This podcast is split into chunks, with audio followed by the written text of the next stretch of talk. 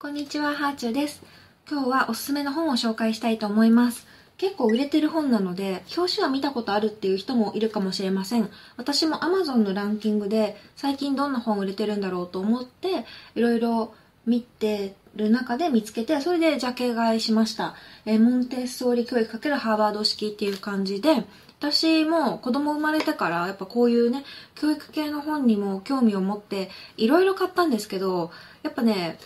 子育ての本難しいのが多くて、まあ、私がねまだそのちょっとリサーチ不足なのかもしれないですけどモンテッソーリ教育とか、ハーバードに子供を入れるみたいな本とかって楽しく読めない本とかもあるんですよね。そういうのに出会ってしまうとちょっと積んどくになってしまって子育ての本なのに読めないっていう罪悪感が溜まっていくんですけどこの本は漫画でねサクサクっと読めるのでそこも今受けている理由の一つなのかもしれません。でえっ、とまあ子供の才能の伸ばし方っていうことででまあね最初漫画で、えーこの本ではこういうことが語られてますっていう説明があるんですけどえそのモンテッソーリ教育まあモンテッソーリ教育はみんな知っているでしょう。子供の才能が開花する育て方っていうことでねモンテッソーリ教育を受けた有名人の、えー例としてマーク・ザッカーバーグジェフ・ベゾス、えービヨンセ・ノールズテイラー・スウィフトバラック・オバマ元大統領クリントン夫妻そんな感じであの著名人の名前がバーッと並んでるんですけど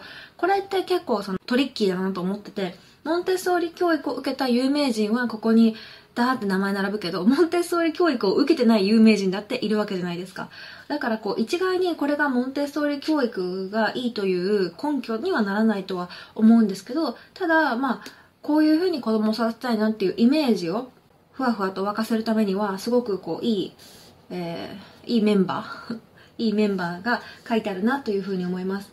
この本そのもう子育て終わってる人とかまだ子供が生まれていない人は自分には関係のない本だって思うかもしれないですけど子育て現役じゃない世代にもすごく学びが大きいと思います。私が日々子供と接していて思うのは子供に対しての態度だったりとかこういうふうにしつけていこうっていうところから自分の価値観だったり部下だったり後輩への接し方や教育の仕方への気づきがたくさんあるんですね。大人もこういうふうにすれば伸びるんじゃないかっていうことをことに気づかせてくれるヒントがたくさんあります。多分ねその子育ての本をいろいろ読んでいる人とかなんとなくこう子育てに関して持論がある人っていうのはもうすでに知ってるっていうことだったりとかそんなの当たり前だよねっていうことも結構出てくると思います。ただ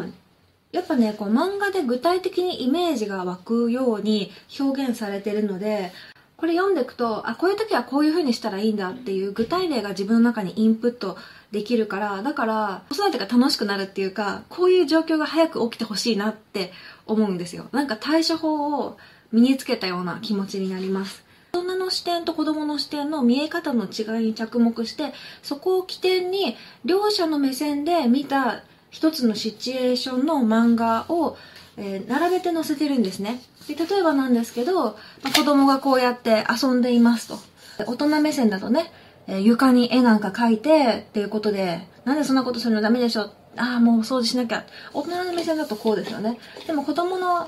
子供の見えてる世界っていうのはちょっと大人とは違くてお姫様とお花を描いてこうって言って隣にママも描いてあげようって言ってで見て見てって得意になってるところにいきなり大人が何してるの？って言って掃除しなきゃダメでしょ？って言って怒っちゃうんですよね。そうすると子供は才能をのびのびと使ってこうやって絵を描いていたにもかかわらずあ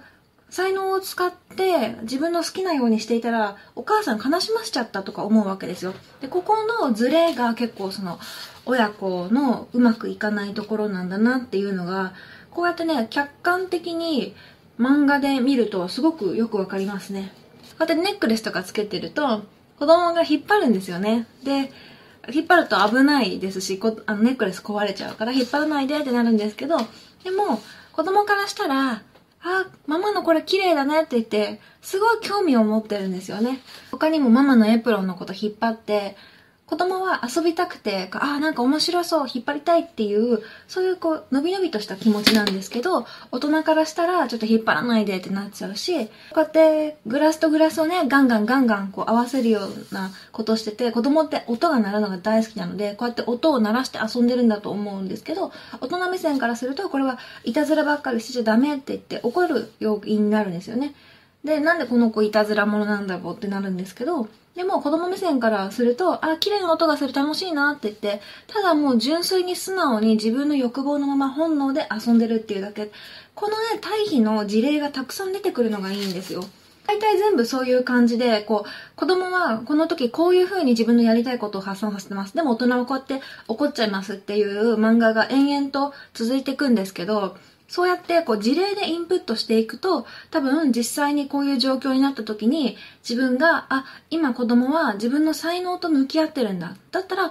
私も子供のその素直な気持ちと向き合ってあげなきゃなっていう風になりますね。だからもう一貫して大人の都合を押し付けないっていうことと、あとは子供が何か自主的にやることっていうのは、全て彼らのその才能が伸びる目ですよっていうところですね。だから、まあ、大人と子供のうまい妥協点を見つけていきましょうね、みたいなことが、この本のメッセージで、例えばこれね、そろそろ帰るわよって、お砂場で遊んでたら、もうそろそろ帰る時間になりましたと。で、そろそろ帰るわよって親が言う。で、お母さん的にはこの後晩ご飯の支度があるから、もう早くしてってなって、もう早くしなさいって。もう遅くなっちゃったじゃない。帰ってからすることいっぱいあるのに、こうやって怒っちゃう。それに対して、そろそろ帰るわよってなった時に、あ、集中してるな。じゃあ4時半になったら帰ろうね。で約束の4時半だから帰ろうって言って、ちょっと遅くなったけど、この子の集中力を伸ばしてあげられたってなる。これが、まあ、OK な親。まあ、実際には、その、4時半になったところで、やだ、まだ帰らないって言って子供がだだこねるのは見えてるんですけど、こんな漫画みたいにはうまくいかないけど、でも、親も、うーん、なんか NG なパターンと OK なパターンをちゃんと両方頭に入れていれば、できるだけ OK の方に近づけようっていうことを自分で選べますよね。他にも私好きだったのはこれですね。人参を子供が描いてて、で、大人は人参ってオレンジだよねって思ってるけど、子供はこの人参はもう大人が食べる人参とかじゃなくてユニコーンの大好物のレインボー人参だっていう、そういうね、自由な発想。だからなんかもう全編通して子供のやることっていうのは全部肯定していきましょうっていうことととにかく自分で選ばせましょう。大人が道筋を立てて全部お膳立てして大人がやれること全部やっちゃうと子供は自分で選べなくなるから自分で考えさせよう。そして子供扱いしないようにしよう。そんなことが書かれてます。子供ってもう何も分かってないように見えて実はもう意思もあるし全て分かってるからだからこそその才能の目を小さいうちから潰さないようにしようっていうのがこの本の言いたいメッセージですね。0歳から6歳までの育て方を書いてあるので結構幅広くいろんなお子さんに対しての接し方という形で気づきが多いんですけどただ、まあ、もしかしたら子育てが終わっちゃってる人が読むとあの時ああしてあげればよかったんだっていう後悔につながっちゃうかもしれないでも全然遅いとは思わなくてこれまであの子供が育てた人はこれから孫ができるかもしれないし孫ができなくてもあの部下に対してとか他の子供に対してどうやって接するかっていうことのヒントがあるんですよ。でやっぱりこう大人の目線と子供の目線の視点で同じ状況でも見えてくるものが違うんですね。相手の立場を考えずに自分の正義を押し付けたらダメだなっていうこととあとは結構その大人ってネガティブに考えがちなんだなっていうのを思いました。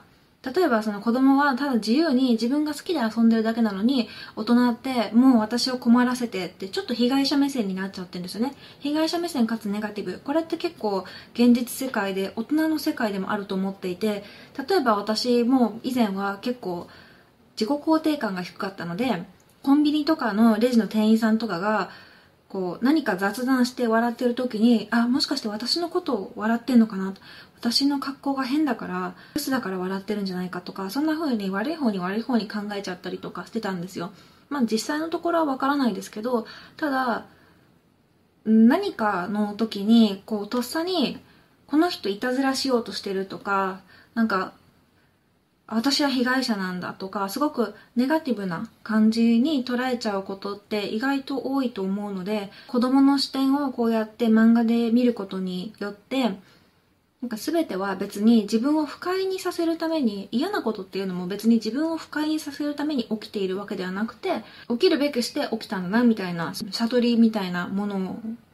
が開けます。セミナーでこういうこと学ぼうとしたら本当に半日がかりだと思うんですけど、すごく手軽に読めて面白くて、で、勉強になるなと思ったので、今回ご紹介させていただきました。結構重版がかかってるみたいで、もうすでにいろんなインフルエンサーさんとかが取り上げているのかもしれませんが、私からもお勧めさせていただきます。今日はこの辺で、ではではまた。